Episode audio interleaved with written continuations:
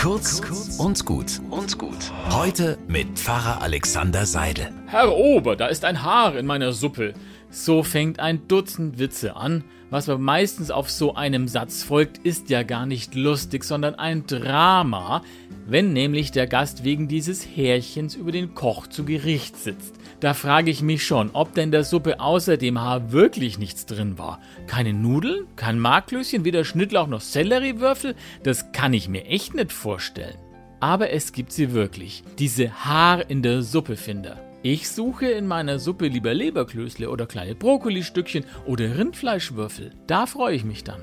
Eigentlich muss doch jeder selber wissen, wonach er in seiner Lebenssuppe sucht. Denn das bestimmt dann seinen Blick aufs Leben.